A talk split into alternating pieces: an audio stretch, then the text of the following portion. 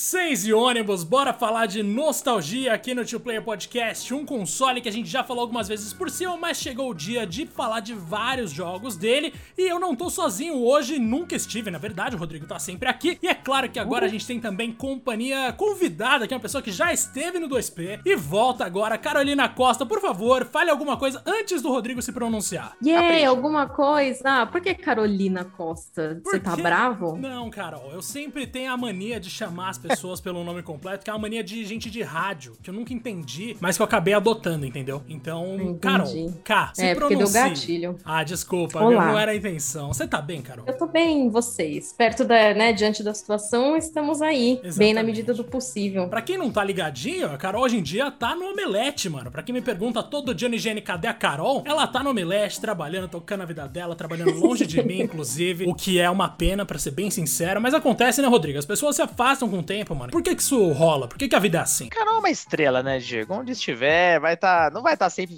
exatamente no mesmo lugar. Hoje tá no Omelete brilhando e brilhando muito bem, inclusive, né, Carol? Tanto no Omelete quanto no The Enemy. Acompanhem ela lá, vocês não vão se arrepender. E um dia, eu digo, um dia estaremos todos juntos de novo. Eu tenho certeza absoluta disso. Mas enquanto isso não acontece, estamos juntos aonde? No Two Player Podcast, meus queridos. Eu não nem lembro quando foi que a gente fez esse último episódio com a Carol, já faz um tempo, porque eu já perdi a conta, cara. Esse é o 58 episódio de Two Player. Pra ser bem sincero, eu parei pra fazer essa conta maravilhosa e é, às vezes é difícil de acreditar, né, Diego? Que a gente já chegou em tanto episódio assim. Demais. Mas- a gente nem contou as pílulas, né, Rodrigo? Porque tem as pílulas Ex- ainda que são os episódios individuais que não vão rolar todo dia, Coisa tá? linda. Eu já vou deixar isso claro Coisa aqui que a linda. gente tentou implementar o episódio diário na nossa rotina, mas não tem como. Então a gente vai voltar a fazer dois episódios por semana, mais uma pílula por semana. Acho que aí tá de bom tamanho, né, Rodrigo? Tá de excelente tamanho. Vai sair todo domingo, né? Então vocês vão curtir, continuar curtindo ali aqueles conteúdos de até 10 minutos. Esses episódios maiores, né? Como esse que você está ouvindo aqui, sempre rola às terças e sextas no Spotify ou no seu agregador de preferência. Não esquece de seguir a gente por aqui e também, claro, lá no Twitter.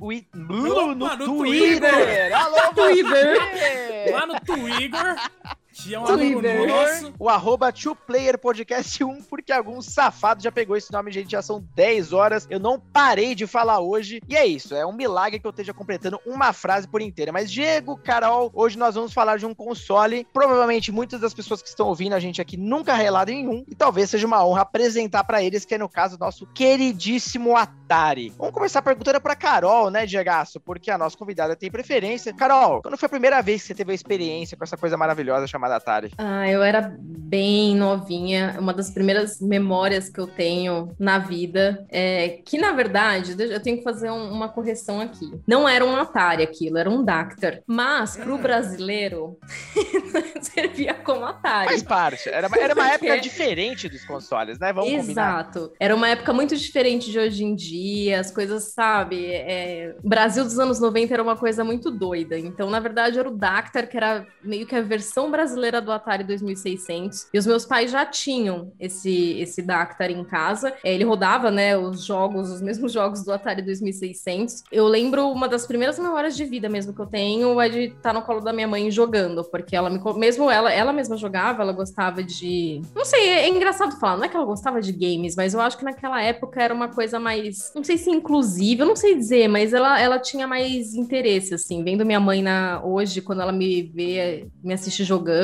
ou mesmo a- assiste os vídeos falando sobre, ela ela tinha uma, um apelo maior ali no, no- nos jogos do Atari. E aí foi por conta dela e do meu pai de ter um Dactar em casa que eu tive o primeiro contato com esses jogos. Olha só. Cara, hein? legal, né, Diego? Olha isso. Ouvindo a história da K, tem muitas semelhanças com a história que eu contei na minha pílula, que é justamente sobre Keystone Capers, que logo menos eu vou falar mais sobre ele, mas é muito parecido, K. A mesma história. Minha mãe também tinha um pouco Ah, mais de copiando, interesse. caramba, era o Keystone Não, Keepers também Eu, que eu tava ó, eu sou mais velho, eu sou mais velho, eu sou mais velho, Ah, mano, você é minha mãe. sou mais velho, sou mais velho.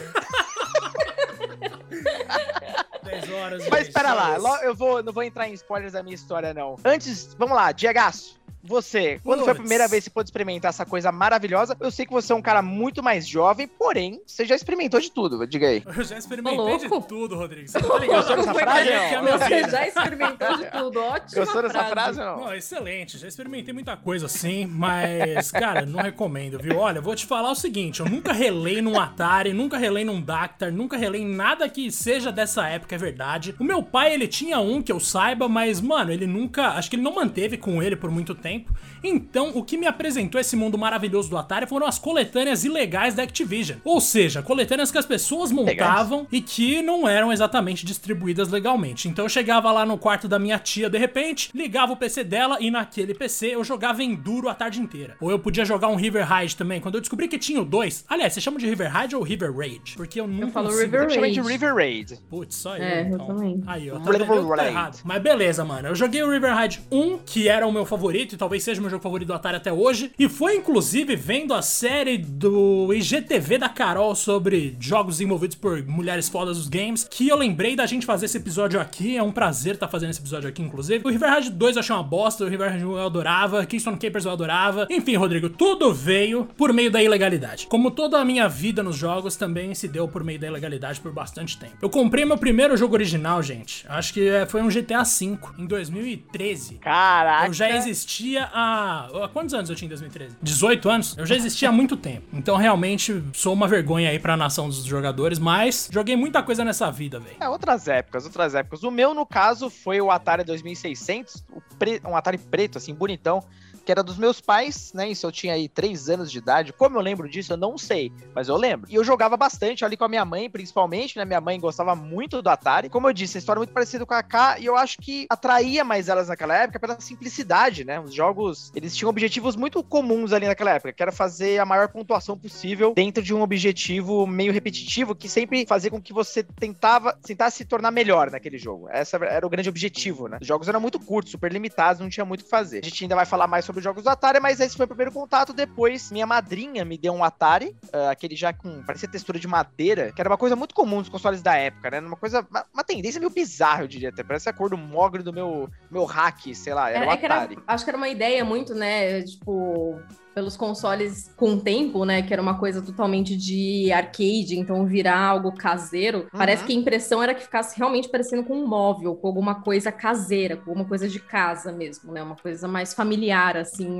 aos olhos, pra você ter ali na, na sua estante. E era muito bonito, nossa senhora. Eu tive acho que uns quatro controles do Atari, porque dois deram problema na, na alavanca lá. E eu tinha o controle, acho que o primeiro, eu, eu nunca sei qual, qual que é o primeiro modelo, porque a gente teve uma porrada de modelos de Atari diferentes, né? Que eram basicamente os mesmos. Eu tive um controle que parecia, tipo, a alavanca dele, né? Parecia tipo um negócio de avião, sabe? De, de cockpit de avião. E eu tive um outro que era mais simplesinho, assim, parecia uma anteninha de, de, de TV digital, sei lá. Bem pequenininho, assim. A maioria dos controles era uma grande, era grande vagabunda, essa grande verdade. Porém, eram baratos, acho que eram fáceis de encontrar naquela época também. Bom, eu não tinha muita noção, porque era muito jovem, mas enfim. Meus pais, pelo menos naquela época, tinham o mínimo interesse. E se fosse pra vocês falarem, tipo, esse jogo do Atari me marcou e me fez interessar por outros, qual seria? Carol, faça as honras aí, porque eu acho que eu vou demorar muito tempo falando aqui. Se bem que todos É, nós então, podemos. já roubando o que eu sei que o Rodrigo vai falar, mas ele que começou, que Stone Capers, pra mim, foi o que mais marcou.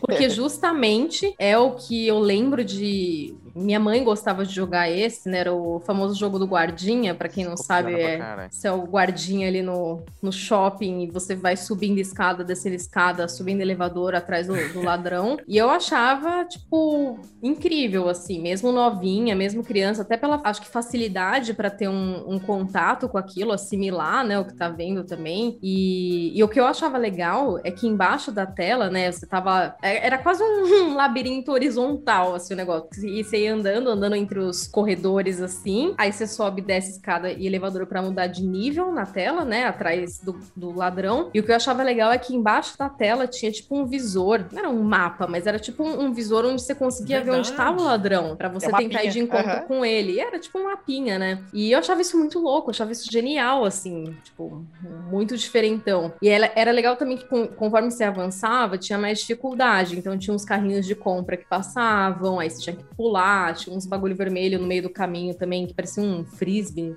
Até hoje eu não sei o que era aquilo.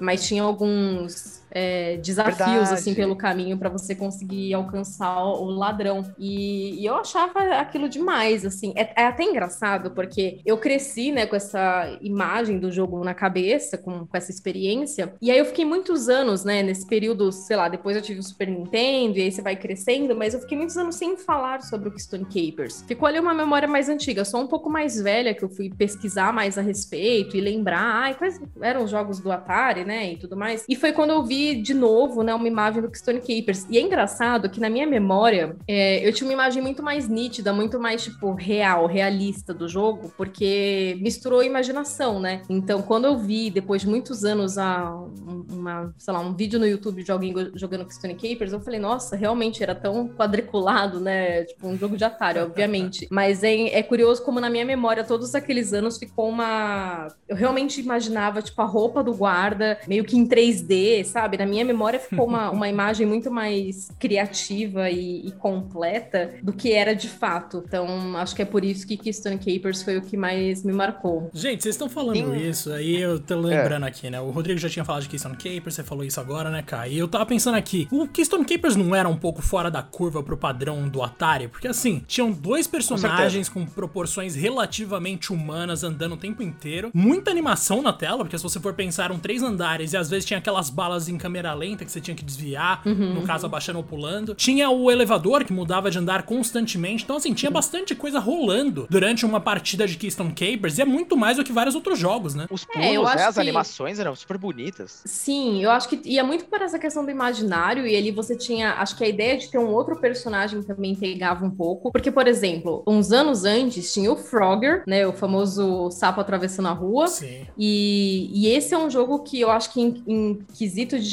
muitos elementos e animação, ele tipo ganha muito. Não sei se de algum modo tem, não que um tenha se baseado no outro, mas a gente já tinha ali alguns anos antes o Frogger com, com, uma ideia de tela mais cheia de elementos e você tendo que concentrar sua atenção para alcançar um objetivo. Mas eu acho que no Keystone Keepers, por ter essa, essa questão do, dos diferentes níveis, né, que você subia, descia, você ter esse visorzinho aí, esse mapinha embaixo para você conseguir se orientar, então não era a, a, sensação de ser um jogo maior era muito forte, porque você não via só o que estava ali na tela, você sabia que existia um caminho, você sabia que existia ainda um corredor que até o final e ali no final tinha uma escada escada rolante, ou então tinha um elevador no meio. Acho que isso que brincava muito mais e saiu um pouco da curva de tipo, nossa, o jogo é super simples, mas tem bastante coisa aqui acontecendo. Olha como você consegue andar, tipo, longe, sabe? Não sei, eu acho que ficava um pouco dessa ideia. Rodrigo, você ia falar alguma coisa, eu te cortei brutalmente, cara. Não, não, você cortou e cortou bem, para falar uma coisa importante. É, eu só queria complementar umas informações interessantes do jogo aqui que eu fui compilando, ó. O jogo foi originalmente lançado em 1983, ó, não era nem nascido ainda, foi dois anos antes de eu nascer. Olha só que coisa maravilhosa. E veja bem, existe uma revista que foi lançada em 1981, que chamava Electronic Games. Foi a primeira revista dedicada a videogames lançada nos Estados Unidos. E eles tinham uma premiação, olha só, desde aquela época já tinham feito uma premiação anual para celebrar os melhores games do ano. E o Keystone Capers recebeu aí certificado de jogo do ano de 1984. Mais do que Realmente, merecido. Não sei o que saiu naquela época, mas tá certo. Sensacional. Não, também, sinceramente, é, é, visualmente falando, eu acho que o, junto com o Pitfall, para mim, o Keystone Keepers é talvez o jogo, o jogo mais bonito visualmente falando. As animações eu acho sensacionais, de verdade. E é um game que ele envelhece, ele envelheceu bem. Você consegue jogar ele até hoje, de boa. Até porque o curso que o ladrão faz ele não é o mesmo, né, a cada jogada, ele muda sempre, então você é sempre desafiado constantemente. Ele é divertido até hoje, sério, é um dos jogos que melhor envelhecendo com o tempo. Mas ó, Rodrigo, respondendo aí que você Vai, perguntou, eu já falei de River Ride aqui, que vocês chamam de River Rage, mas na real eu não vou repetir, tá? Então eu vou mandar agora o hum. Enduro. Eu tô ligado que existem jogos de corrida Excelente. melhores, com certeza. Não, obviamente, hum. não tô falando aqui do, de coisas que saíram depois, tô falando daquele, como é o nome mesmo? Pit Stop, alguma coisa assim. Pit Era, Stop. Uhum. É, Pit Stop mesmo. Mano, Pit Stop era muito mais interessante em termos de mecânica e tal, mas eu não acreditava, e olha que já existia o PlayStation 1, então eu era muito atrasado, mas eu não acreditava na transição das fases do dia ali em Duro, e eu conseguia jogar aquilo Sim. por tanto tempo, irmão. Tipo, começava ali no dia tranquilo, daqui a pouco vinha a neve, daqui a pouco vinha a noite que os carros viravam tracinhos rosa, e aí você ficava se perguntando, mano, como é que eu vou fazer essa curva? E se eu errar, e não sei o quê? Pra mim E a era neblina? assim- Nossa, e a neblina, né? Nossa, a neblina, os carros eles surgiam do nada na sua frente. Exigia uma agilidade monstruosa. Esse jogo provavelmente foi o que eu mais joguei. Foi o que me motivou a comprar aquela outra coletânea. Eu sou o cara das coletâneas, porque eu não peguei muito console no auge. Então, aquela coletânea 250 jogos do Atari para PlayStation 1. Eu comprei isso pro meu PlayStation 2. E, mano, mais da metade ali eu nunca nem vi, nunca nem abri. Mas o Enduro foi um que me marcou demais. Eu não posso deixar de citar aqui o precursor. Eu tô falando aqui do nosso queridíssimo Halo, não, né? Hero, que foi o que deu origem a Halo no futuro. Você pode ter certeza que, por mais que as pessoas que fizeram Halo se neguem eternamente a respeito disso, Hero foi a verdadeira nascimento ali do Master Chief. Pra Amo mim.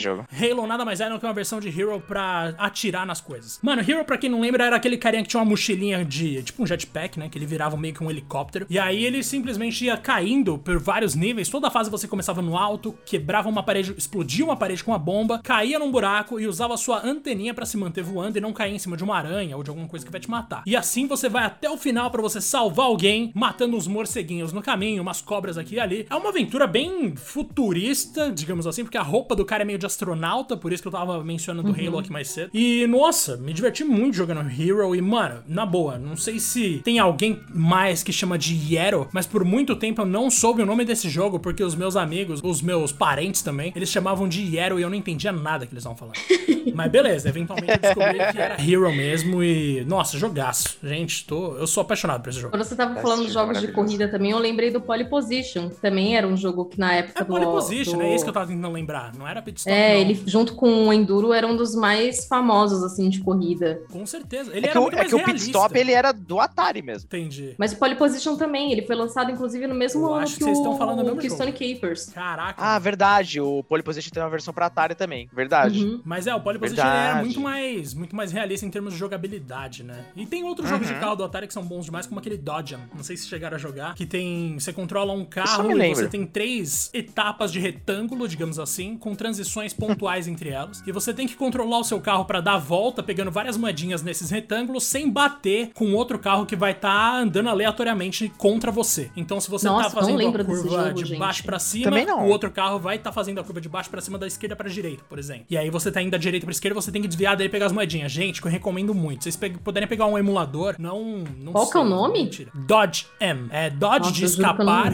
Aham. Dodge escapar, aham. E. Mano, deve ter naquele site. Eu acho que é Olha. até o site oficial do Atari, eu não tenho Dodge M. certeza. Mas, nossa, jogaço, jogaço. Sou apaixonado por isso até hoje. De vez em quando eu pego o meu Atari portátil aqui e fico jogando. Cara, eu até fui ver uma imagem dele, parece um mapinha tipo Pac-Man.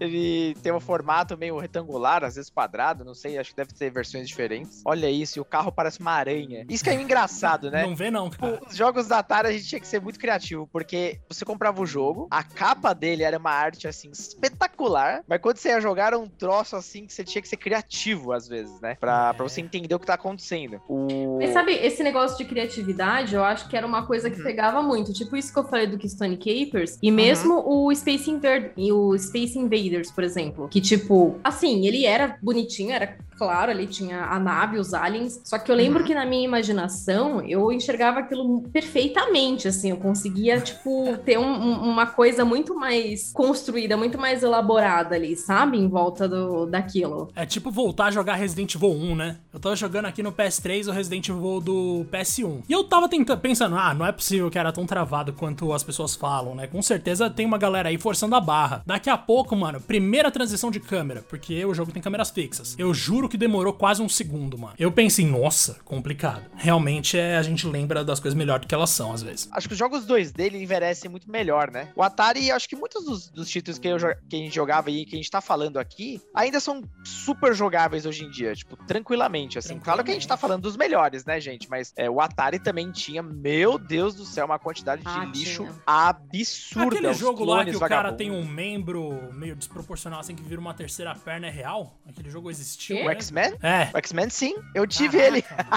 Nossa, não é possível. Não, eu é tive ele por um acidente, inclusive. Tem esse, tem aquele outro que o cara fica atacando uma parada branca do topo de um prédio na boca das pessoas. Tem umas paradas estranhas no Atari, velho. Tem, tem muito Tinha. jogo obscuro. Nossa, tinha muito jogo obscuro, exatamente, com as ideias assim patéticas, tipo. Gente, como que sentaram e tiveram? Como que foi o, o brainstorm, né? O bagulho. Porque, gente, é, é, é bem bizarro mesmo. As pessoas têm que entender, né? Nessa época, não só eles tinham que ter criatividade visual, mas criatividade no som também, né? O Sim. chipset de, de, som do Atari era limitadíssimo, era só uns fazer uns barulhos esquisitaço. Não à toa, muitos jogos, inclusive, se limitavam a, por exemplo, explorar viagens espaciais, aquela coisa toda, porque era muito mais fácil. Eu tava lendo até uma reportagem sobre isso. Era muito mais fácil você fazer um som de tiro ou algo assim, do que você tentar representar outras ações. Eu lembro de um vídeo que eu vi do jogo oficial do Massacre da Serra Elétrica. Cara, é eu recomendo você. Eu vou mandar esse pra vocês depois. É muito engraçado, porque o som que a serra faz quando mata a pessoa é um som, tipo, que não dá pra você distinguir. Faz tipo. Faz um negócio muito esquisito. eu não sei. E aí foram descobrir que ela, é quando a mulher grita, que o cara tá cortando ela. Ah, mas não, tá. não, faz sentido nenhum. Mas enfim, é, é, o que eles tinham ali. Vamos combinar. Mas servia, Muitos, né? Na época servia, tipo. Exato, exato. A gente conseguia ser um pouco mais aberto ali, inclusive imaginar coisas que nem sei se eram verdade, mas a gente Sim. tentava melhorar a nossa própria experiência, né? É, não, a gente não tinha parâmetro também, né? Era tipo, uhum. que eu tava falando, você vê, mesmo ali mais nova, eu pegava em comparação a outros jogos, quando eu via ali o visorzinho no Stone Capers, pensar nessa ideia de que, tipo, é uma forma de você, é quase uma, uma outra tela ali em que você entende o mapa, você entende onde você tá, onde, onde o ladrão tá, são ideias que a gente não tinha tantos exemplos assim na época, né, para poder comparar. Então faz toda a diferença. É, o distanciamento hum. histórico, a capacidade de comparação é fundamental pra gente saber estabelecer um nível de qualidade básico, né? E Exatamente. aí, eu vou trazer o seguinte aqui, porque eu senti falta da gente ter citado, que é um jogo chamado Pitfall, que é o verdadeiro Metroidvania, né, mano? Foi tudo começou ali. Em cima você tem ali o caminho direto para direita, passando por várias coisas, inclusive jacarés que só a pontinha da cabeça deles você consegue ficar de pé. Aquele cipós para você passar por cima de umas poças de lama que surgiam do nada. Vocês lembram disso? Que você tava andando assim, beleza, tem lá um poço preto, daqui a pouco o poço preto sumiu e aí o poço preto volta. Não sei exatamente qual que era a lógica deles ali, mas com certeza funcionava. E ainda você tinha o lado de baixo do cenário que você podia voltar para pegar uns itens e passar por cima de uns escorpião, umas coisas estranhas. Sempre gostei de Pitfall. Mano, eu não entendo, tipo, como tantas pessoas acham que é o melhor jogo de todos os tempos, mas ao mesmo tempo respeito bastante. Não o mais, não o melhor jogo de todos os tempos. Eu quis dizer, tipo, o mais importante do Atari, sabe? Eu não sei se uhum. vocês concordam com essa visão, mas eu tô ligado que muita gente pensa, pensa dessa maneira. Eu quero saber se vocês chegaram a jogar bastante, se vocês realmente gostam desse jogo. Eu acho que a galera pensa muito isso pelo, pelo impacto mesmo, por ter marcado, porque eu acho que diante de todos os outros jogos, ele, em, em questão de visual, eu acho que ele era mais redondinho, assim, você conseguia diferenciar bem, tipo, o cara, a mãozinha, sabe, segurando no cipó, é, os jacarezinhos. Então, eu acho que ele tinha um, um apelo muito maior, assim, pro visual em comparação à época. A ideia em si de, tipo, é tipo Indiana Jones, né? Uma coisa assim, meio que tudo, é, essa questão de, de aventura, de você estar tá no meio de uma floresta, blá blá blá, sempre rodeia a gente alguns, é, algumas mídias, né, voltadas para fantasia, e games especialmente. Tanto que a gente tem até hoje aí muitos exemplos de, de reinvenções de Indiana Jones e por aí vai. E, tipo, eu acho que isso que pegava mais, assim, e que torna o jogo tão importante para muita gente. Porque quando você fala em Atari, é, muita gente, o primeiro jogo que vem à cabeça é o Pitfall. Acho que Sim. tem Space Invaders para muita gente, tem o Keystone Keepers pra gente porque marcou, mas acho que Pitfall é, uma, é um é unânime, assim, que todo mundo já, ao menos já viu alguma imagem, sabe? Além do Pac-Man, lógico, tô saindo do, do óbvio ali. no caso, o Pac-Man oh. do Atari era horrível, né? Mas... Ah, horrível. Nossa Sim. senhora, coitado. Não, o, o próprio Pitfall, acho que ele talvez também seja o mais próximo do que a gente conhece como jogo hoje, né? Da complexidade dos movimentos, a interação com uhum. o cenário, a interação com corda e coisa, que era uhum. algo super raro, né? Na verdade, no, no Atari, as proporções dos personagens, a qualidade dos cenários. E ele teve um legado de impactar outros grandes títulos, né? Por exemplo, o próprio Prince of Persia, né? O desenvolvimento dele uhum. e tal, o próprio conceito de pulo, o próprio criador, né? Falou, ele é muito inspirado no Pitfall. Então ele já era algo absolutamente bem à frente do tempo dele. Vale destacar um ponto, nessa época, incluindo o próprio Pitfall, né? Muitos dos grandes grandes jogos foram lançados pela Activision. Activision era Sim. ali o grande nome, né, do Atari. Hoje é uma outra história, uma empresa gigante, um conglomerado lá absurdo, mas na época era uma empresa espetacular e muito criativa. Inclusive, vocês lembram de um, de um jogo de Mega Drive, de Pitfall? Sim, Nossa. joguei ele também, Caio. Aluguei ele quando morava em Guarulhos, olha só que beleza. Ah, deve ser na mesma locadora que Lembra? eu pegava. Se for de Inocop, era na mesma locadora. Mas é lógico que é Inocop. Ah, oh. então.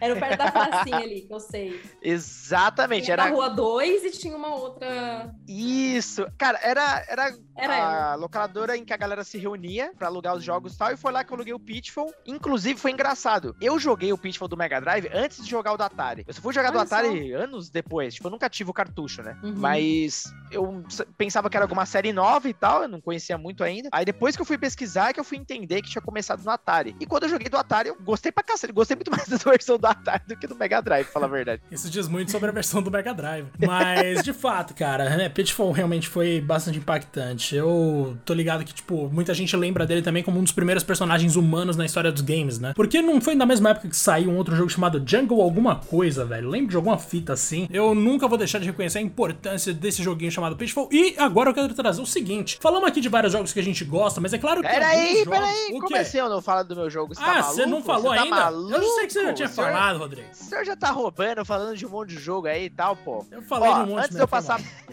tá certo, a gente tem que falar, tem muito jogo foda mesmo. Rapidinho, antes de passar pro meu, olha só as curiosidades, de novo. Você falou do Enduro, né? O. Enduro foi lançado em 83, então o mesmo ano aí que o Keystone Capers. Acho que o 83 ha sido um ano foda, né, pelo visto, porque só jogaço. A mesma revista que eu mencionei lá, a Arc Award, é, a Electronic Games, a premiação deles chamava Arc Awards. Eu não sei se eu che- cheguei a falar antes, mas o Enduro ele foi premiado como o melhor jogo de esportes em 1984. Não sei quantos concorrentes ele Já- tinha, mas Já eram as mesmas categorias do TGA. É isso né? que eu ia falar desde é, aquela não, é igual. essa questão de jogo de esporte. Não. Enfim, tem um jogo de skate, um jogo de É. corrida interplanetária, né? Não, eu, já... eu já tô torcendo pra ver aqui se tem tipo, um melhor enredo aqui. Eu tô, tô louco pra ver isso. Melhor história em jogo. Mas é isso, né? Ele foi um jogo muito premiado na época, inclusive, justamente pelo que o Diego falou, que para, eu também sou apaixonado esse lance de você mudar de a hora do dia e né? passando, né? Exatamente. Eu acho genial isso. Puta merda, que, que jogo. Tem uma amiga, inclusive, que é a Thalita. Ela vai estar ouvindo esse episódio que eu vou passar pra ela. Thalita, um grande beijo. Ela é uma verdadeira mestre no Enduro. Cara, ela joga com o carro acelerando direto. Porque, eu não sei se você- pra quem não jogou o Enduro, é o seguinte: se você deixa o carro andando ali numa boa, ele vai andando devagarzinho. Você pode controlar, segurando pra trás o manete ali. Manete, olha só que palavra velha, hein? É, segurar o manete pra trás, o carro Só dá uma que fala freada. assim, né, mano? Eu tenho uns primos de Minas que sempre falam manete. Eu, nossa, eu Ah, lembro quando eu era mais novo, eu não Um entendia abraço pros nada. seus primos. Um abraço pra todos. Grande abraço pros seus primos. Quando você corria no Enduro, você tinha os carros aparecendo também juntos, que obviamente são seus adversários. Quando você batia neles, ele te trazia pra trás e isso era um problema, porque você tem tempo, né? Você tem que correr ali também um pouco contra o tempo. Então você apertava, é, segurava pra trás pra dar uma freada, ou se você era porra louca mesmo, e em alguns momentos dava, segurava pra frente e o carro começa a acelerar loucamente. Essa Thalita, minha amiga, ela só joga com o carro acelerando, cara. Só, do começo ao fim. E ela ganha. Caraca, É, é um negócio assim, eu já vi isso ao vivo, tá? É absurdo. Então, um grande beijo pra Tarta. E o Pitfall, Diego, voltando rapidamente aqui, só pra encerrar a parte dele, eu tava vendo aqui, cara, esse jogo vendeu 4 milhões de cópias no Atari. É, o que é uma coisa assim absurda pra época, né? É, poucos jogos vendiam, sei lá, um milhão de cópias. Era uma parada assim, surreal, inclusive. Mano, né? os dois Little Nightmares somados chegaram em 5 milhões outro dia, velho. Olha isso, cara. Então é realmente é um jogo muito muito acima da, da média, né? Rapidamente aqui na minha parte, bom, a gente já falou de alguns dos grandes clássicos. É, eu não vou me esticar muito, mas o River Raid pra mim é o jogo da minha vida. É, é o jogo que eu mais joguei no Atari de longe. É um jogo que criou meu amor pelos shoot 'em ups ou jogo de navinha que eu prefiro falar e provavelmente você também. Mas basicamente o jogo clássico onde você controla uma navinha e vai né, desviando das balas e matando todo mundo. E o Raid ainda tem aquele componente de você abastecer a nave. Cara, é maravilhoso. Esse jogo, pra mim, ele é muito incrível e muito importante. Inclusive, tem a lenda sempre, né? De será que esse jogo tem final mesmo? E aí tinha um primo meu, grande Celso, que inclusive vou passar esse episódio pra ele também. Um grande abraço. Que me jurava que tinha terminado o jogo até hoje, né? Então, assim, a mentira até onde vai, meus amigos? Até ao fim da vida. Ele vai me contar essa história. Um outro jogo, pra não ser repetitivo aqui, todos esses que vocês falaram, tá? Também estão no meu coração. Mas tem um que eu também joguei muito. E pra mim era muito diferente, porque ele me dava um pouco mais de propósito de exploração e objetivos, que era o Adventure. Não sei se vocês lembram desse jogo. Eu, mano, eu eu é- lembro. Ele é considerado o primeiro jogo do Atari ou algo do tipo, não foi? Ele é um dos primeiros, exatamente. Ele saiu em 1980, né? Então, é um dos. Realmente, cara, foi isso mesmo. É um dos primeiros jogos. É, basicamente, você. Olha só como a coisa era arcaica, né?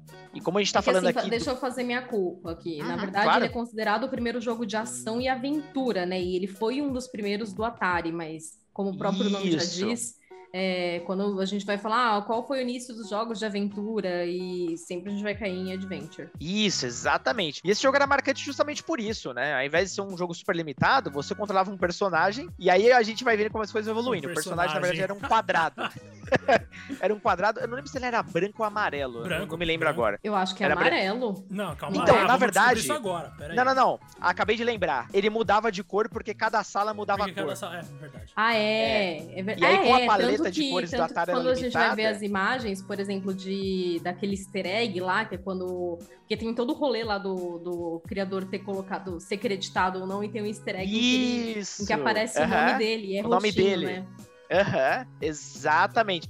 Como a paleta de cores era super limitada, o personagem ficava com a mesma cor do, do fundo, né? Do cenário, vamos dizer. Então, se o cenário era, sei lá, azul, o personagem ficava azul. Enfim, em resumo, você era esse personagem, você tinha que encontrar um cálice, um cálice mágico. Só que, para te atrapalhar, um dragão, que para mim, quando eu era criança, era um pato gigante, que parece um pato. Se olhar ele não, bem. Parece um cavalo marinho, velho. Eu sempre achei que fosse Também. um cavalo marinho. É que eu era criança, eu acho que eu não tinha capacidade de entender o que era um cavalo marinho. Então eu falava um pato. Você Mas é verdade mesmo, Pokémon, parece um cavalo marinho. Então é isso. Eu era fã do Pô, Horse. Pokémon eu, foi eu acho que ele depois. parece mais um pato mesmo, porque ele tinha, tipo, um bico aberto, assim. É, o bico aberto errado, e, o, então. e o buchinho dele aqui, ó. A, a é. barriguinha dele aqui, ó, o buchinho dele. E você tinha ele engolia Parece um pelicano, também. na verdade. Um pelicano. um pelicano. com a boquinha. Caraca, velho, olha. Você vê, né? O Atari ele estimula a criatividade de todo mundo que tá, tá jogando ou que tá olhando foto ou que seja lá o que for. E eu gostava das pra deixar o, o, Diego, deixar o Diego pistola. Parece uma capivara com bico. Não. Aí, aí não. Caramba. Mas basicamente você tinha que ir de sala em sala para encontrar esse cálice, né? Você tinha alguns mini puzzles, você tinha que encontrar umas chaves. Enfim, isso era muito, muito diferente do que eu costumava jogar na Atari. Eu fui ter esse jogo bem depois, inclusive, desse que a gente acabou de falar. E eu não entendia nada, porque o jogo simplesmente começa. Isso era normal na Atari, né? Não tinha explicação nenhuma. E eu falava, tá, legal legal, eu sou esse quadrado aqui, eu vou andando, nada acontece, daqui a pouco vem um pato, me come, eu perco.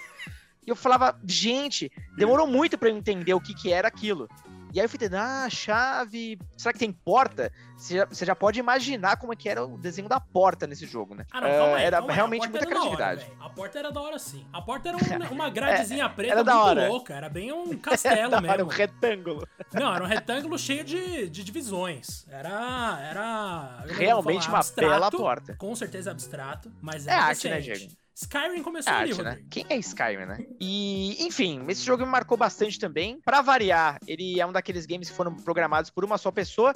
E uma coisa importante que a gente não falou, né? Uh, o River Raid, ele foi programado aí pela nossa queridíssima, olha só, a sua xará aí, Carol. Minha xará, Carol Shaw. Carol Shaw. Carol é, Shaw. O Diego, que você falou, inclusive, só... no IGTV, né? Isso, o Diego comentou só no comecinho ali, né? Que quando ele tava procurando, que ele viu o IGTV, lembrou do jogo e, uhum. e pensou em, em, me chamar para falar. Mas é isso mesmo. E a Carol é considerada por muitos, né, a primeira mulher game designer que se tem ideia. É, ela lançou o primeiro jogo, na verdade, foi alguns anos antes, em 1978. E aí, depois ela lançou o River Raid, foi pelo que ela realmente ficou conhecida. É, apesar de muita gente não saber que esse jogo é feito por uma mulher, pela Carol Shaw. Mas é bonitinho. Depois dei um Google aí, a, a, a imagem dela segurando a capinha do. É linda essa imagem. Do, louco, mano. do jogo tem, acho que, eu não lembro se tem uma delas segurando prêmios ou se eu tô viajando, mas... Tem também, é... acho que na Wikipedia, inclusive, tem essa foto do prêmio. Tem, né, mas é, é uhum. tem uma, eu lembro que tinha uma delas segurando a capinha do jogo mesmo, e tinha uma que ela tava com alguns prêmios no colo, assim, porque River Raid foi muito... Cá, achei a foto, ó aqui, ó, do prêmio. É, em reconhecimento pelas vendas terem passado da marca de 500 mil unidades. Olha que pois foda. É. Essa mulher criou River Raid, cara, não precisa falar mais nada. Eu achei que ela tinha criado Dodge, eu fui até pesquisar, porque também era uma mina. Mas no caso foi a Carla Meninsky. Só pode produzir Olha jogos se seu nome começa com C. No Atari essa era... É, é predisposição para o sucesso, então. Não, mentira, porque o Centipede é criação, na verdade, da Dona Bale, que é com um D, e ela criou verdade. ao lado do Edlog. Então e, caiu. inclusive, que eu até falei sobre isso no IGTV, e eu lembro aqui que a dona ela trabalhou na Atari por um bom tempo, assim. Não, não foi um bom tempo, mas ela foi o tempo suficiente para ela fazer o, ajudar a fazer o Centipede. Acho que foi uns dois anos, três anos, algo assim. E não faz tanto tempo assim que ela falou que estava escrevendo um roteiro sobre esse período de trabalho dela na, na Atari. Agora eu não entendi se era para um filme, um documentário, algo do tipo, imagino que sim. Uhum. Mas Pô, muito louco. É, depois, não sei a que pé que anda esse projeto, mas que seria legal. bem interessante, Nossa, né? A gente ter essa dose de nostalgia, assim, entender como foi para ela trabalhar na, na época por lá, né? Cara, eu falo que eu sou maluco por vídeo de nostalgia, se deixar eu fico vindo horas. Se você olhar no meu feed do YouTube, tem uma conta específica lá pra só ver conteúdo pra ele ficar me sugerindo os mesmos, né? Sugerir aquele mesmo estilo. Caramba, você tá em... Você tá muito à frente do seu tempo. Nunca pensei nisso.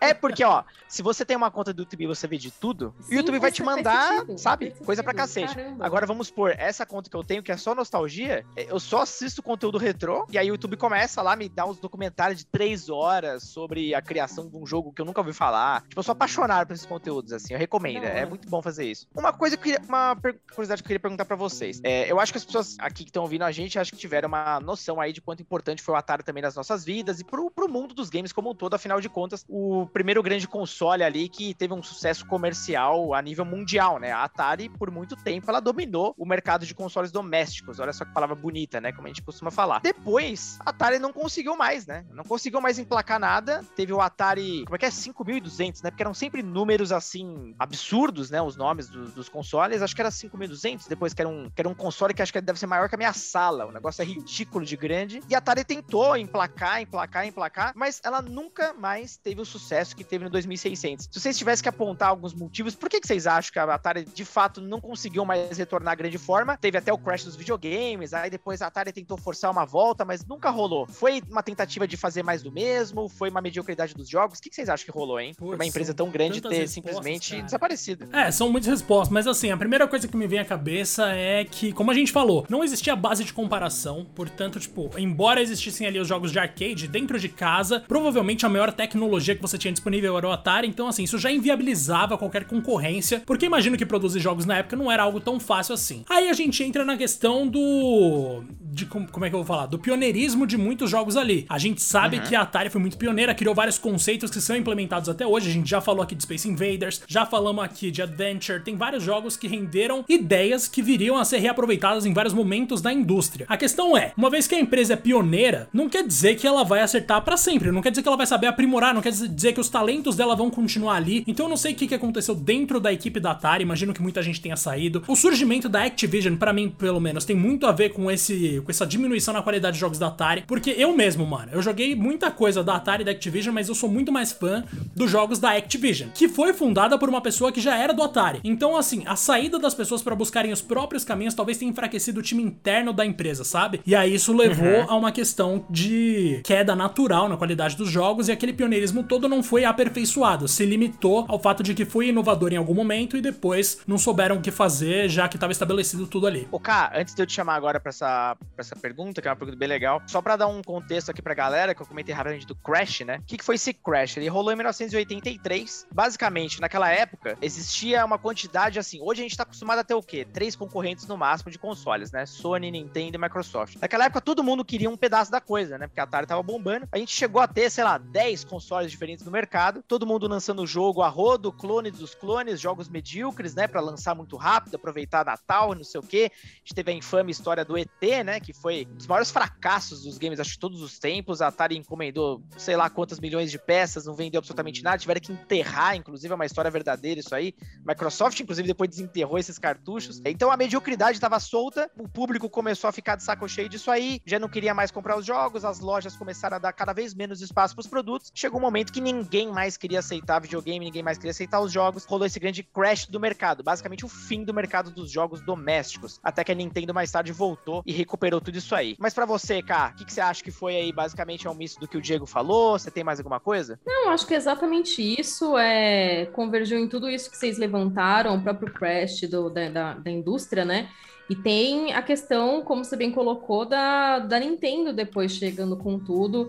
A gente teve aí Super Mario, que foi um negócio, foi um acontecimento, e, e, as pessoas se apaixonaram de uma forma, assim, com, com todos os conteúdos que tinha ali da, é, do Nintendo. E, e, é difícil, assim, aí se tentar dar um passo para trás, sabe? Eu acho que era, acabava sendo uma competição até desleal, assim, esperar que a Atari, né, nesse momento ali, com o surgimento do, do Nintendo, se simplesmente surgisse das cinzas e conseguisse retomar o, o que tinha feito na, na geração passada, sabe? Acho que é, é um misto de tudo isso e é questão de épocas mesmo. Conforme as pessoas iam mudando os gostos também e iam tendo mais acesso a outros tipos de conteúdo, né? Outras tecnologias e você não tinha uma base de comparação. Aí você vê depois, o Nintendo chegava com várias tecnologias que eram muito diferentes, né? De antes. Então acho que, que não tinha muito como fugir dessa. Não desse esquecimento, porque o Atari continuou sendo importante para muita gente e é, sem dúvida, um dos consoles mais queridos. Mas de ter tido essa fase que, enfim, chegou em algum momento, entre aspas, num, ao fim, né? Pois é, e tem uma coisa que eu acho interessantíssima, que, tipo, o Atari tinha uns jogos que eu não consigo acreditar às vezes, mano. Vocês já jogaram Star Master de 82? Mano, é uma parada Star absurda. Master, Sim, não. Star Master é um jogo que ele simulava um ambiente ali de universo, né, de galáxia, em 3D, no Atari, velho. Não é que o jogo era 3D, Caraca. mas ele simulava com muita qualidade uhum. essa ideia, tá ligado? Então você, uhum. se, você ficava imerso no bagulho ali e, tipo, são muitas ideias. Eu não sei porque um jogo desse não fez sucesso na época, por exemplo. Então tem muito jogo que eu não sei se teve algum problema de marketing e tal, porque com certeza chamaria atenção, não é possível. E claro, né, a gente tem que lembrar que era outro período e naquela época ali os fliperamas estouravam. É óbvio que esse joguinho aqui que eu citei, Sim. o Star Master, era impressionante para um jogo de console de mesa, mas pra época ali já existiam simuladores de universo 3D muito mais interessantes nos fliperamas. Mesmo que o gráfico não fosse tão superior assim, o jogo em si era, putz, era muito mais complexo, vai. Mas, velho, tem muitas ideias boas no Atari que eu só fui descobrir muito tempo depois, naturalmente, porque eu nem vivi o auge do Atari, ou mesmo a decadência do Atari. Mas é muito louco olhar para trás assim e ver que tinham chegado tão longe já naquela época, manja? Sim, é verdade. É,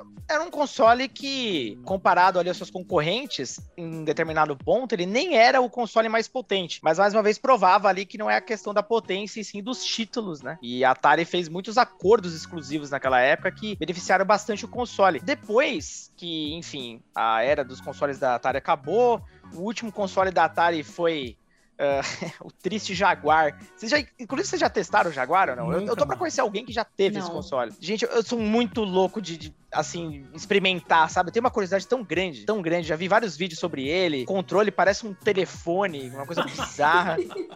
e só jogos merda. E tem um jogo do Atari, que do, do Jaguar, que é histórico. Depois procurem sobre ele. Chama Cybermorph. O Atari, é, o Jaguar, ele foi o primeiro console 64 bits. Era a grande propaganda dele muito antes do Nintendo 64, né? Só que era tudo uma farsa, porque eles faziam uma série de gambiarras ali pra ele chegar nesses 64 bits, mas no fim das contas os jogos eram tipo mais fake que o jogo de Mega Drive e Super Nintendo. Esse Cybermorph, ele era a tentativa deles mostrarem que tinha jogos 3D no Jaguar. Mano, que medo. Eu fui pro. Peraí que tá passando uma moto. Você achou? Não, aí vai vendo. Que medo. Eu fui, eu fui pegar, Depois, eu fui olhar a imagem é. aqui e tem tipo uma cara verde gigante, tipo o sol do, do Teletubbies. É isso! É, é aí que eu queria merda, chegar, gente, cara. O que, que é isso? é tipo fala... um Star Fox, tenta ser um Star Fox com uma cara gigante demoníaca verde, é isso? Isso. Você vê que o jogo praticamente não tem textura, né? São principalmente Sim. são todos polígonos, polígonos é. cores, sem, sem textura nenhuma. E toda vez que você bate, ela fala: é, Did you learn to fly? Ela toda hora pergunta isso. Did you learn to fly? E, e tem um. Cara, é muito engraçado. E aí tem vários memes na internet sobre isso, porque a galera ficou meio que apavorada com essa cabeça falando, né? Óbvio. E, tipo, aparentemente a jogabilidade do jogo era tão ruim que toda hora você vê essa mulher falando. então virou um, um, meme do Atari Jaguar. E meio que esse jogo foi o símbolo de, tipo, olha como o Jaguar era medíocre, assim como a Atari ficou Duke em todo esse período. A Atari depois ela foi comprada pela Infogrames, que não sei se muita gente vai lembrar, era uma empresa até popular ali na década de 90. Só que assim, a Infogrames não tinha um nome muito forte, né? O Atari era um nome muito mais popular no mundo inteiro. Então a Infogrames passou a adotar o nome de Atari e só que assim, já não lembrava mais Atari daquela época, obviamente, nunca mais lançou hardware, simplesmente se transformou numa desenvolvedora de jogos para consoles, né? Mas também nunca atingiu nenhum sucesso, praticamente é, quase abriu o pedido de falência por muito tempo tempo, enfim. Cara, Atari tornou-se um nome meio amaldiçoado, né? Sei lá. Pois é, cara, um nome que acabou rendendo muitas coisas ruins. Mas agora eu quero pedir aqui opiniões impopulares. É o seguinte: a gente sabe que tem muito jogo importante no Atari, a gente sabe que tem muito jogo que todo mundo paga um pau, mas eu quero saber um jogo que geral gosta e que vocês não gostam. Eu vou começar porque eu sei que é um pedido injusto, mas eu não suporto Missile Command. Não sei se todo mundo aqui já jogou, uhum. mas é aquele uhum. joguinho que a parada vem vindo de cima, né? Os alienígenas, para variar, você tem que mirar Isso. num ponto que a sua bala vai explodir e matar o máximo de invasores possível. Maluco. Esse jogo é mais chato que Space Invaders, mano. É uma parada impressionante. Tipo, eu não gosto de nenhum jogo que envolve alienígena vindo do céu para me pegar. Talvez porque eu já era meio velho quando eu comecei a jogar o Atari. Mas, tipo, se eu vejo que tem bichinho caindo do céu e eu tenho que atirar para cima, eu já jogo o controle na parede e desisto. Nossa, cara, cara, com você, eu tô tentando lembrar de algum. É, difícil. Asteroides é outro que eu não suporto também. Eu tenho vários, viu? Se vocês quiserem, eu, eu posso gosto. cobrir essa Nossa, parte inteira. Você realmente é, você é a, a parte do, do, ódio. Mano, pois eu é, gosto eu de muita coisa do Atari, nada do Atari, cara. Mas, velho, esses, esses joguinhos de nave, nossa, isso me deixa bravo, mano. Eu não sei dizer por que, que eu não gosto tanto, mas eu odeio, sério. Cara, o único jogo que eu lembro de algum específico, assim, mas não... Eu acho que assim, ó, não sei se é, se é tão impopular assim, mas é, não chega a ser ódio. Mas o Frogger foi um que não me pegou tanto, apesar de ser o que pegava, tipo, boa parte da galera, porque ele era bonitinho, era, né? Mas eu achava ele, eu não via graça de, de, tipo, não via sentido em um sapo querendo atravessar a rua, sabe? E por mais que tivesse ali os desafios e fosse divertidinho. Você gostava mais de Freeway? É... ah, é que eu não sei, assim, eu, eu não eu, eu, assim, eu sinto que o, jogo, jogos como o Frogger, por exemplo, ativam minha, minha ansiedade, que aí você fica, tipo, eu sou inquieto, eu não consigo. Eu quero, eu, eu sempre dou pa passos falsos, assim. E aí eu não sou muito fim, afim desse tipo de jogo, sabe? Aí não me pegava tanto. Eu acho que não é impopular, não é que eu odeio, mas é que como era um dos jogos mais queridinhos e eu não ligo tanto, eu acho que eu vou votar nele. Tudo bem. Eu vou votar por falta de afinidade, hum, Thiago. Se tivesse que nomear um, esse jogo nem é, tipo, um super sucesso nem nada, mas é que muitos amigos meus gostavam, que era o Frogs and Flies. Vocês lembram desse? O problema de vocês é com sapo, realmente, né? O problema Pô, ele tá é me copiando, mano. O é Rodrigo só me copia, Não, velho. o Frogger, deixa o Frogger aí, coitado. E é de família, ele, né? Tá a mãe do Rodrigo hoje. já copiava a sua mãe. Olha aí. É não, tem, tem coisa. Tem, tem, tem, que entender qual que é o nome da mãe da Carol, tem que ver esse negócio aí. Temos que entender se a gente não é irmão, Dona mas. Lena, um beijo, mãe. Tem muita história estranha aí. Aí daquelas, né? nossa, minha mãe também chama. Não, é, minha mãe é outro nome. É, Ma é Marta. Mas... You have to save Marta. Deus. O, o Frogs and Flies, pra quem não conhece, é um jogo onde você, novamente, é um sapo, né? E você fica pulando ali numas folhas e tal para você engolir as moscas. E é isso. É basicamente isso. Elas, Bom demais. Elas vêm, obviamente, movimentações um pouco diferentes e tal. Só que eu jogava aquilo e falava, nossa, é isso? E olha que eu nem era exigente nessa época. Mas... É, nossa, realmente, é muito, é muito. Eu sei qual que é, realmente. E é bizarro, é, é porque esse jogo ganhou várias é versões, feio. tipo, vários consoles depois. Eu não é. sei porquê, cara. Eu gosto chato pra caramba, mas enfim, tem quem gosta, né? Nossa, você tem razão. Isso daí é, eu achei complicado também. Tem gente que gosta de Exato. tudo, né? É uma coisa triste. Eu gosto. Mas, ó, gente, Vou falar mais um, Decathlon. Não gosto. Não consigo gostar desse negócio, velho. É, Decathlon você tem que ficar apertando o botão mais rápido pra ganhar velocidade. Eu entendo que é impressionante, mas não, não, não curto. Mas a Carol falou, ô, oh, gente. Eu, eu, eu achava divertidinho, eu achava divertidinho o Decathlon. Não achava, é, achava odioso okay assim, não. Eu gostava que tinha que pular o bagulho, eu achava desafiador. Aí, eu prefiro esse tipo de desafio do que você ter que atravessar a rua e ser atropelado, que é um desafio que você corre na vida real, entendeu? mas e aí, mano, eu, cara, é só essa emoção. É, não, que emoção. A emoção já, já tá na vida já. Eu ia falar de um que, na verdade, é... eu não sei se eu tenho uma memória errada, porque, pelo que eu lembro, eu não sei, não, não lembro realmente. Agora me falou a memória se, se existe um Duck Hunt pro Atari, porque eu lembro que existia esse jogo para Nintendinho, mas eu não tive o Nintendinho. Eu tive, como eu falei, o Dactar e eu lembro que eu jogava o Duck Hunt ou algo similar no Atari porque eu tinha a, a pistola. Então ele era o jogo de você atirar no pato. Você tinha que com a pistolinha mesmo, Caraca. você tinha que tirar no Será que era um clone? Então, é, muito provavelmente clone. existia. Só que assim, se você for procurar na internet, você vai ver que algumas pessoas colocam, ah, jogando no Atari. Não faz o mínimo sentido, porque. Enfim, Gente. aí agora eu fico pensando, será que eu inventei essa memória? Carol é daquelas que fala que tem um tio que mora no Japão, que tem PlayStation 7. que ele viu o Resident Evil 5 Sim, por Mega Drive. Que ele zerou Final Fantasy 7 em 83, tá ligado? Não, eu tinha, eu lembro da pistola, eu tinha pistola. Eu achava também isso um negócio super assim, uau, pistola. Eu achei um aqui, cara, que ó, bate muito com a sua descrição, um tal de Quack. E diz que é um jogo de pistola, inclusive. Mas não tem imagem. Eu não achei imagem dele. Deixa eu ver aqui. Aqui é tudo então, em tempo real, galera. É podcast gravado, mas a gente tá olhando tudo. O bom é que não tem pode câmera. Ser, né? Pode ser porque ele era um jogo de. Era ó, isso, você tinha que tirar no, no pato. Então. Chama... É... Mas engraçado, eu não achei pro Atari console. Eu achei pra arcades. Nossa, não sei. Mas é, aí entra naquilo. A gente entra naquilo que, que, que a gente tava falando, né? Que, tipo, o Atari era uma coisa muito doida, tinha alguns jogos muito obscuros, e esse provavelmente era um deles, porque é, eu lembro do Keystone Capers e desse de atirar no pato que eu jogava, tanto que às vezes minha mãe deixava a, a pistolinha, né, na minha mão, olha aqui. Eu, e eu achava que eu tava arrasando, mas o jogo não tava nem rodando. E era tipo, eu, eu lembro desses, desses dois, especialmente. Que coisa maravilhosa. Mas muito provavelmente era algum jogo obscuro, assim, porque existia uma facilidade muito grande na época de, de criar esses jogos obscuros, ou então, como a gente estava falando, jogos inspirados em franquias, né? Então, tipo, o jogo tem algum nome, o próprio ET, por exemplo, e tudo mais, era, era muito livre, né? Então, talvez era um jogo, sei lá, um, um clone de alguma coisa aí. Mano. Uma versão do, do arcade, não sei. Uhum. Talvez um porte abrasileirado ali, combina, né? A gente já teve até Street Fighter com Hadouken infinito. A gente consegue fazer qualquer coisa, mano. O Mas o bagulho. Street Fighter de rodoviária, Diego. Exatamente, mano. Isso aí era o verdadeiro Street Fighter. Não sei como não tem campeonato disso no Evo, mas enfim. Tem uma parada que eu ia falar aqui que eu esqueci, então prossegue aí, Rodrigo. Não, é basicamente.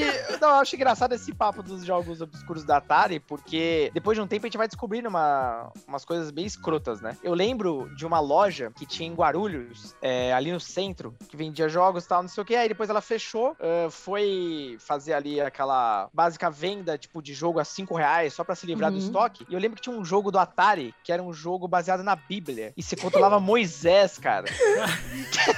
E, de- e eu falava, e durante muito tempo ficou isso na cabeça. Eu falei, cara, eu não tô Não é maluco. E possível depois eu isso. achei isso. Mano. E- só que aí, sabe o que eu fui descobrir? Eu acho que assim como teve no Nintendinho, tinha esses jogos, tipo, entre aspas, oficiais, mas também são piratas. Ou seja, eles não eram jogos licenciados ali pela Atari, sabe? Não passou por um crivo. Simplesmente fizeram o cartucho e lançaram, entendeu? É, então, é isso. Eu, eu- cara, eu, eu sempre falo, não, não é possível, cara. Imagina quem comprou esse cartucho achando que, sei lá, putz, será que é um puta RPG da hora? É o Moisés lá correndo quadrado. Não, e quem pensou, né? Não, deixa eu fazer um jogo de Moisés aqui. Não, é, mano, Cara, eu- não vou negar que o fato de que não existe um RPG de ação com Jesus como protagonista é uma parada um tanto chocante. Mas ainda assim, na época, a galera foi bastante criativa.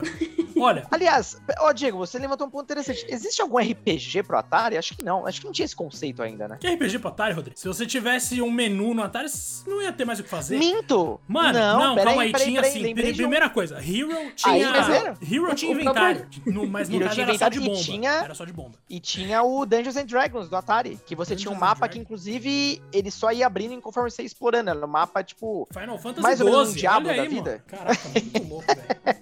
Tudo Esse Dungeons começou Atari. inclusive, eu sempre quis. Sempre quis Dungeons and Dragons, mas nunca achei. Deve ser caro, né? Ah, mano, deve ser, né? Eu não tenho mais bala pra isso, não. Nunca tive. Carol, você, Você ia tem falar o seu coisa? Atari ainda, Carol? Não tenho. Isso daí, tipo, quando eu ainda era criança, pouco tempo, pouco tempo depois não, né? Porque meus pais não tinham condição, então demorou um pouco para o Super Nintendo, que foi o meu videogame pós Dactar. E nessa época, por algum motivo, não sabemos como, meu pai acho que emprestou para alguém o Dactar e nunca mais foi visto, ou eles venderam, não sei, ninguém se lembra. Meus pais não se lembram da história, porque acho que eles não imaginavam que a filha deles ia crescer e trabalhar com isso, né?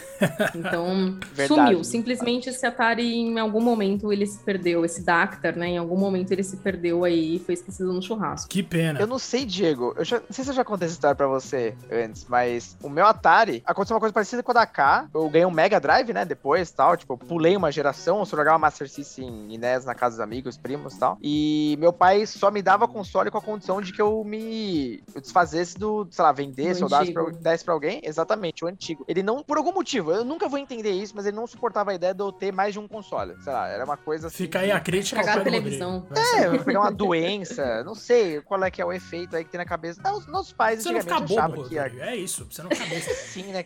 Acho que na verdade gente virou tudo retardado hoje em dia. A gente precisa fazer um episódio Eu acho que era inclusive. você ter, assim, eu imagino, né, que os pais faziam isso pra gente ter uma noção do não também. Tipo, você tem que abrir mão de coisas pra ter outro. Sem fartura à toa, né? Ah, No meu Só caso era falta de dinheiro mesmo, mano. Não tinha Não, também, mas aí o que que aconteceu? Você, só, você, você cresce, eu ia falar, você levanta. Você levanta. Você sobe, deu uma bugada, porque eu ia falar, Você levanta e você depois cresce, falei, cai, você porque é a sobe, vida, você né? levanta, você cresce mimado. Aí você cresce revoltado, porque você não teve, E hoje é isso aí, ó. Essa Geração aí. Nutella. Essa É. geração Nutella. É isso, entendeu? Aí tá lá o Rodrigo agora construindo um quarto gamer na casa dele. Seu pai deve ter vergonha de você, Rodrigo. Essa é a Eu verdade. vou comprar todos os modelos do Atari só de raiva que eu tive que dar o meu. Mas, o que, que acontece? Beleza, eu topei e tal, tava focadaço no Mega Drive. Dei meu Atari pra uma prima minha que não tinha console nenhum, a prima lá de Minas. Putz, Aquela lá, tô ligado. Exatamente. Aí o que acontece? Eu sempre, cara, sempre, eu sempre fui muito cuidadoso com minhas coisas. Tive um carinho, né, pelas coisas que eu ganhava Uhum. e tal. Independentemente do que fosse, ainda mais se fosse videogame. Aí depois de um tempo, beleza, voltei lá pra Minas, minha cidade de Minas que eu ia, tipo, umas duas vezes por ano, mais ou menos, pra ver os familiares e tal. Aí cheguei na minha tia e fui perguntar, né? Ah, e aí, como é que tá o Atari lá e tal? E, meu, eu dei o Atari pra ela com todos os jogos que eu tinha controle, tinha uma porrada de coisa. Então, né, Rodrigo e tal, ela perdeu. Aí eu falei, perdeu? É, perdeu o Atari, coitada, não sabe onde tá. Aí eu falei, tia, mas como é que você perde um Atari? Eu, comecei a dar uma bronca na minha tia. Gente, eu tinha, sei lá, meus oito anos, não sei, que seja. Minha mãe teve que me parar porque eu comecei a ficar puto. Como é que você perde um Atari? Olha o tamanho do Atari. Eu dei tudo, tava perfeito, bonito aquele Atari com cor de madeira, ninguém tinha. Como é que você perde meu Atari? Eu queria caçar minha prima. Não sei, cara, eu tava numa sensação de fúria. E Ah, mas de- poxa, mas quantos anos você tinha? tinha oito anos nessa época. Acho que era, acho que É, era oito anos. Acho que era oito anos. Pensa o Porque eu queria jogar o Atari até, eu queria ir lá na casa dela e jogar, tipo, Rage, Enduro, enfim. Mas, porra, ela fala que perde... e perdeu as fitas também. Que porra é essa, mano? Ah, nunca vou superar isso. Eu nunca mais dei console nenhum. Nunca mais depois disso. Isso me Só marcou. vendeu, né? Pra otários como eu. E. sim, Exato, mas que cuidam bem. Que cuidam Mas bem. Cuida bem, Mano, que eu seu sei. É. PS3 tá aqui, vai ser usado em breve pra uma live no IGN Brasil. Vou usar o PS3 o Rodrigo Coisa linda. live. O Rodrigo Olha, liga sabe? todo dia, né, pra saber como tá. ó. Ele pede pra você mandar foto. Sim, aí eu tenho que colocar o micro. Tem que colocar o telefone na boquinha do PlayStation, senão ele fica triste. Você coloca o paninho anti-poeira lá, anti-pó. Álcool gel todo dia, Rodrigo. Você não tem noção. Coloca, coloca o tricôzinho da avó em cima. Mano, Meu, eu queria ter um tricôzinho pro PS5 hoje em dia, viu? O bicho pega pó pra cacete, meu. seguinte, ó, a gente já extrapolou o nosso limite de horário aqui num nível. Saiu totalmente do assunto. que, tipo, Ai, sempre assim. Sempre que eu tô aqui, vocês vêm falar que É extrapolou o horário. impressionante. Carol, você Ah, tem um Carol, talento. foco não tem foco. Mas, mas tudo bem, a ideia é justamente essa. Quanto tempo a gente tiver aqui, quanto tempo eu tiver pra ficar falando com você, eu vou ficar falando, mano. Agora é o seguinte, a Exatamente. gente tem que encerrar aqui, mas eu vou encerrar com indicações. E eu quero propor um desafio mais complexo ainda, que é o seguinte: vocês vão Que ter que indicar um jogo de Atari que a gente não citou até agora, para as pessoas conhecerem no www.atari2600.com.br, um site que eu tenho certeza que é oficial. Mentira, eu não sei, eu suspeito que não seja Eu não. vou ver se existe, hein? Mas enquanto a Mas- capença, eu vou não, tentar acessar. existe, existe. Eu vou começar então, que a gente não falou de Frostbite. Mano, como a gente não falou do jogo de construção de iglu. É o primeiro simulador de construção de iglu. Nossa, eu misturei RL aqui como Meu. Deus do céu. Realmente o conceito é interessante. Não, hoje tá difícil. Hoje Não, a gente não tá, complicado. funcionando. Começou com o tweet, quase 11 horas, né, do, do nosso querido Rodrigo, e aí a gente tá assim desde então. Mas, mano, é um simulador de construção de iglu que você tem ali um bichinho ali, um urso polar de guarda enquanto você pula entre bloquinhos de gelo. Pra cada pulo você ganhar um tijolinho pra fazer o seu iglu. Se isso não é arte, meu querido, eu não sei, eu não faço a menor ideia do que é. De verdade, esse jogo é uma coisa fenomenal. Agora, se alguém tiver Jesus. pensado num jogo aleatório aí, pode falar. Ah, eu, é vou bom. falar, mas não é Capricha. aleatório, só que a gente não falou aqui e eu acho que merece ser citado. Donkey Kong. eu, Inclusive, não, eu acho que deve ser citado. Eu acho que. a gente teve que- uma discussão Não, tá interessante, que o Mario é spin-off do Donkey Kong. Exatamente, mas é, então. É por isso que eu acho que merece a, a devida citação aqui. Não, tá eu ótimo. acho que todo mundo sabe, todo mundo talvez já tenha visto a imagem do clássico, né? Porque isso daí, sei lá, virou camiseta, virou um monte de coisa, mas se tiver a oportunidade de jogar, entender de Esses onde Mario posers. nasceu. Esses Nutella. Esses caras que nunca jogaram os meus games. É, mano. Não são Cara, gamers de verdade. É, vocês nunca jogaram Donkey Kong a versão de 94 e que não sei o que. Ah, pelo amor de Deus. Mas sim, cara. Qual Você tem a que... cor da cueca que o Miyamoto estava usando quando ele pensou neste jogo? É, e aí? Alguém sabe responder? Não, então é tudo pose. Ah, eu vou chutar azul, porque azul é uma cor frequente. pelo amor de Deus, mano. Se cueca é uma. Se cueca azul é uma parada frequente, tem uma coisa errada. Não, não agora, mas eu imagino ele, tiozinho, usando uma cueca azul. Qual que é o problema? Ah, mas não, com certeza. Mano, não. Não tava? Eu não acho que ele tava usando uma preta. Eu não acho chuto que ele é tava usando bege. uma branca. É bege, certeza. Porra, que bege. certeza. Ele tava Ah, usando. não. Ou então ele tava usando aquelas que tem listra, assim, tipo branca com listra preta, sabe? Complicado esse papo aqui. e se ele tivesse 100? Ah, aí é Caiu tranquilo. o mano. pensamento. Que fica. Vale ele teve a ideia. Mano, o barril caindo nada mais é do que uma metáfora pra essa situação. A cueca Rodrigo. tava caindo também, é isso? Não.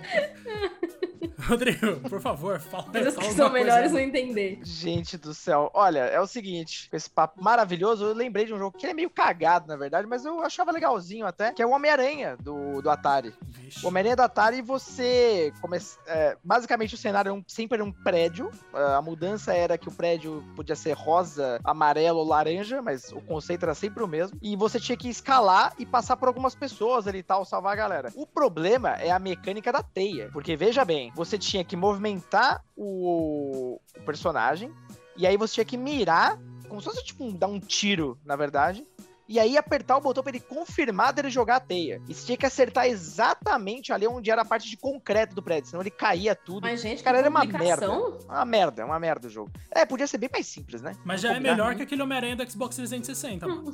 Qual deles? O... o 3 lá? Aquilo ali é uma decepção. Sério. É isso. É, um lixo. É digno de chorar, assim. É um lixo. Esse, e pra complementar de personagem, tem o Superman do Atari também, que acho que é até um pouco melhor do que o Homem-Aranha. Nossa, eu nem sabia que tinha jogo de Superman pro Atari. Era melhor que o do Nintendo Tem. 64? Cara, com certeza. Inclusive, você começava como Clark, depois aí você tinha que entrar numa cabine telefônica, se eu não tô enganado. Aí você vestia a roupa dele, saía voando que nem um maluco lá, barulho insuportável do som dele voando, e salvando as pessoas e acho que levando, se não me engano, os ladrões pra, pra cadeia lá e tal. Você trancava eles. Realmente. Bem básico, é Atari, né? Não, é Atari, tá certíssimo. Rodrigo, acho que a gente concluiu o nosso papo aqui com a participação da Carol. Queria que durasse Cara, um pouco falamos bem mais. do Atari, hein? Mas, mano, falando muito do Atari, tô ferrado na edição. Porém, Agora, o ponto é o seguinte, Carol, quem quer acompanhar o seu trabalho, eu duvido que alguém que ouve a gente não sabe quem você é, mas de toda forma, você pode falar, por favor, onde que as pessoas podem te encontrar? Claro, estou semanalmente, diari- diariamente, é, no Omelete, no DNM. Também tenho o podcast junto com a Kika, minha amiga, o Dead Channel Pod, que a gente faz um clube do livro de Neuromancer. Nas redes sociais, underline Carol M. Costa, tanto Twitter, Instagram, às vezes posto uns IGTVs aí falando de games e outras coisas, e é isso. E o mais recente sobre Chrono Trigger é muito bom, viu? Uma pena que você não viu ou não ligou pro meu comentário. Aí é que eu fico mais sentido. Pô, eu não vi onde que você, você não comentou Onde que eu lá, comentei? No nem vem Twitter. No Todo esse Twitter? Ah, episódio era uma IGTV. desculpa pra o Diego te cobrar isso aí. Foi é isso. tudo, é, era tudo uma. É, eu sei, é um lógico que ele cenário. faz isso, óbvio. Eu faço isso com frequência. Mas, Rodrigo, agora é a sua vez de se despedir. Onde é que as pessoas encontram você, Rodrigo? Aqui, né? Ah, Diego, é, me vem aqui, me vem lá na Animo TV, me vem na internet, enfim, estamos onipresentes quase, na é verdade. A verdade é só essa. Nos vemos no próximo episódio. Espero que todos vocês tenham gostado. Eu mal tô raciocinando, já passamos das 11 da noite. Nem sei como eu tô falando isso aqui. Espero que fique uma boa frase no final das contas. Carol, muito obrigado por ter participado, cara. Sempre um prazer fazer qualquer coisa contigo. E Diagaço, nos vemos no próximo, hein? Nos vemos no próximo. Eu agradeço de novo a Carol e a todo mundo que acompanhou até aqui. Até mais. Obrigada Um pelo convite, gente. Beijo. Valeu!